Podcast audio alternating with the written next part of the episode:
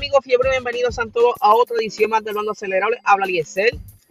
Eh, quiero recordarles que durante el día de hoy, miércoles, no habrá Box Talk. Hoy este, estaremos trabajando otras cositas porque mañana es que estaremos grabando el episodio allá en el estudio del Corillo de GW5. Y pues estén pendientes porque haremos todo lo posible por grabar temprano y así suba a tiempo el episodio.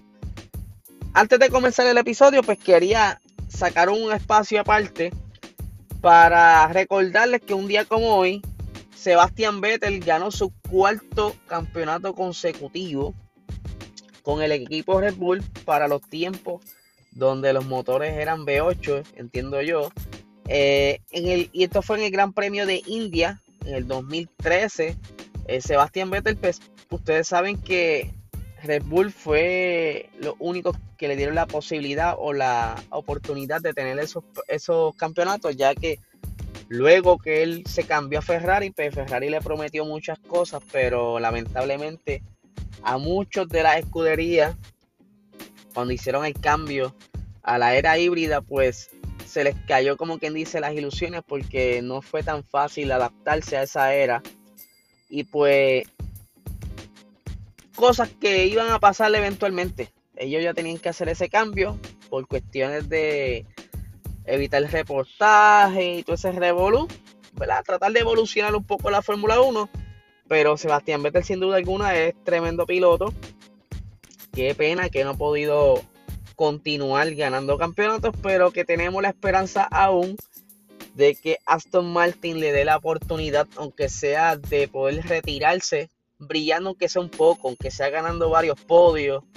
Y ya vimos que se puede. Eh, en el Gran Premio de Hungría él logró tener esa segunda, esa segunda plaza, pero obviamente por razones que ya sabemos, no pudieron eh, otorgar a la FIA la cantidad de combustible necesaria para hacer las investigaciones requeridas de protocolo y pues lo descalificaron de ese gran premio, pero pero se sabe que el Aston Martin tiene ciertos circuitos que lo ayuda mucho.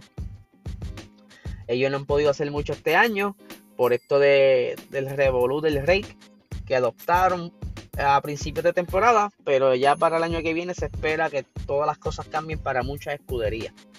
Así que grande, Sep, grande. Esto le doy las gracias a, Félix, que fue el que me lo recordó porque no me acordaba que era hoy. Sí sabía que eran estos días, pero no me acordaba que era hoy. Así que gracias Félix de Fórmula 1 PR por pasarme la información. Eh, estamos aquí, ya ustedes saben, activos. Pero vamos a continuar con las noticias. Ustedes saben que recientemente fue el Gran Premio de Estados Unidos y que en Estados Unidos la Fórmula 1 en un momento dado sí fue bastante popular cuando tenían eh, carreras como lo era en Indianápolis y en otros circuitos que ya no corren. Por entonces, el dueño, o por decirlo así, el encargado del circuito de Texas, dice que el continuar, ¿verdad? el, que la serie de Netflix, Drive to Survive, eh, esté trayendo este contenido a Estados Unidos, el tener a el equipo Haas como un equipo americano, aunque lamentablemente no han cumplido con las expectativas, se sabe que Jim Haas no es su fuerte eh, el área de los carros, ya que él se dedica a fabricar maquinaria de machine shop. Ellos hacen mucho lo que son CNC y cositas así. Y pues en un momento pues le dio con comprar este equipo y esperanzado que iba a crecer, pero lamentablemente se ha estancado. Pero ustedes saben que también está Andretti por ahí coqueteando con comprar el equipo Alfa Romeo, cosa que está ya yo creo que por darse.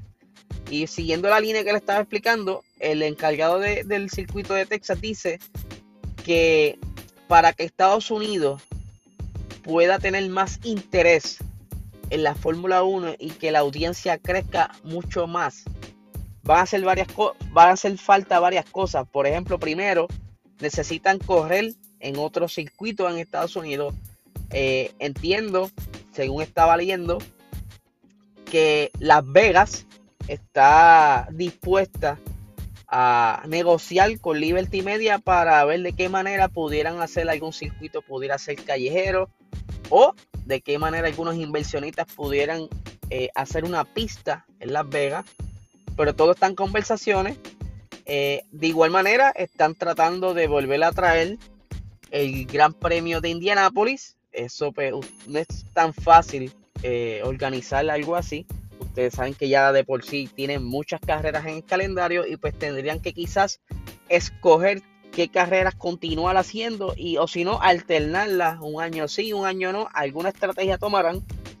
Pero él dice que el tener más carreras en Estados Unidos, como le estaba diciendo, va a traer más fanaticada americana y no tan solo eso, él dice que si entonces eh, Andretti consigue comprar Alfa Romeo, eh, el chico Colton, eh, se me escapa el apellido, que está corriendo ahora mismo en Indy, en el equipo de Andretti, pudiera entonces quizás aspirar a conducir en un carro de Fórmula 1, que eso según el, el, encargado del equipo de Texas, eso sería un super boost entonces a la, a la audiencia americana el poder ver quizás un posible campeón americano en la categoría de la Fórmula 1, aunque todos sabemos que primero necesitas tener este, quizás una consistencia en la escudería, por ejemplo, que si Andretti compra Alfa Romeo, pues por lo menos comiencen a ganar carreras. Ustedes saben que ahora mismo, pues sí, tienen a, a Valtteri Bottas, pero entonces ellos tienen que comenzar un plan quizás de, organización, porque ahora mismo Alfa Romeo no está como que en,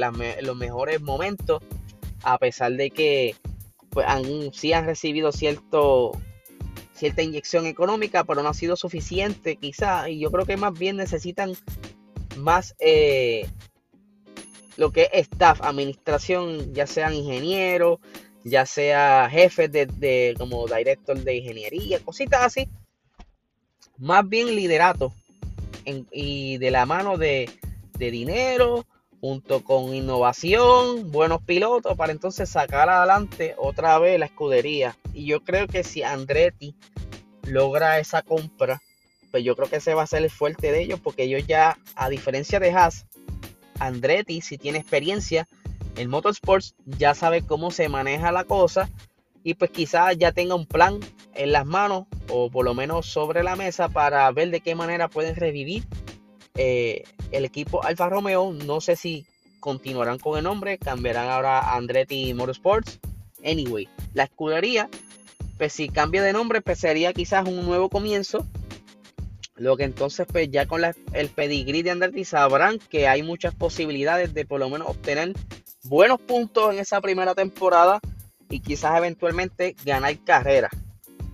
Así que se ve un poco difícil que el chico Colton, el piloto de Andretti, pues entre a la Fórmula 1 porque él tiene que primero cuadrar lo que es la superlicencia, que al momento no la tiene pero si se logra la compra, me imagino que pondrán algún piloto compañero de Valtteri Bottas un contrato de un año.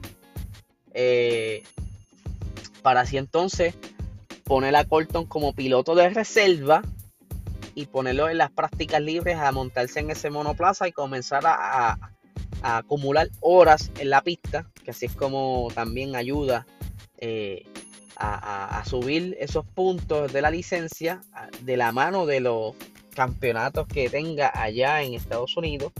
Eh, porque hay como, como unos requisitos. Si no tienes quizás puntos, pues con horas en pista, más tú tienes un pedigrí que estás cogiendo en un carro similar, pues todo eso, ellos entran en unas conversaciones y cuadran los puntos necesarios eh, para entonces entrar a la a poder entrar a la Fórmula 1 como quien dice a competir es algo bien interesante porque, como le estaba diciendo, Haas era la promesa de, para Estados Unidos de tener quizás un equipo competitivo en la Fórmula 1, pero lamentablemente no ha podido ser así.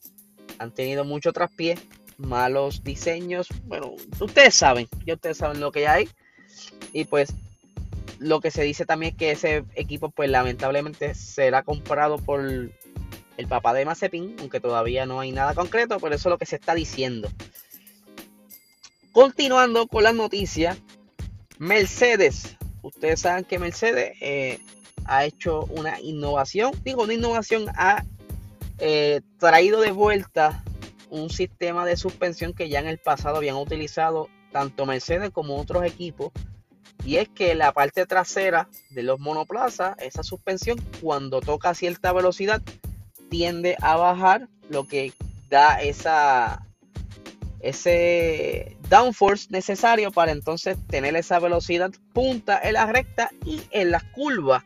Lo han configurado de cierta manera de que ayuda a tener mejor grip en las curvas y así pueden quizás estirar la frenada y tener una mejor salida eh, ganando tiempo en esas curvas como lo vimos en el Gran Premio de Turquía y ahora pues ese, ese método no le funcionó mucho en Estados Unidos pero según Christian Horner ese, ese nuevo método que están utilizando en la suspensión trasera puede que le funcione el Gran Premio de Jeddah, pero todavía pues es algo que quizás puede que funcione, puede que no, porque ellos, Mercedes está jugando mucho eh, por la dureza, el stiffness de esta suspensión y pues obviamente eh, con el poco tiempo que tienen en las prácticas pues se le hace muy difícil setearlo rápido, pero aún así ha sido algo ingenioso.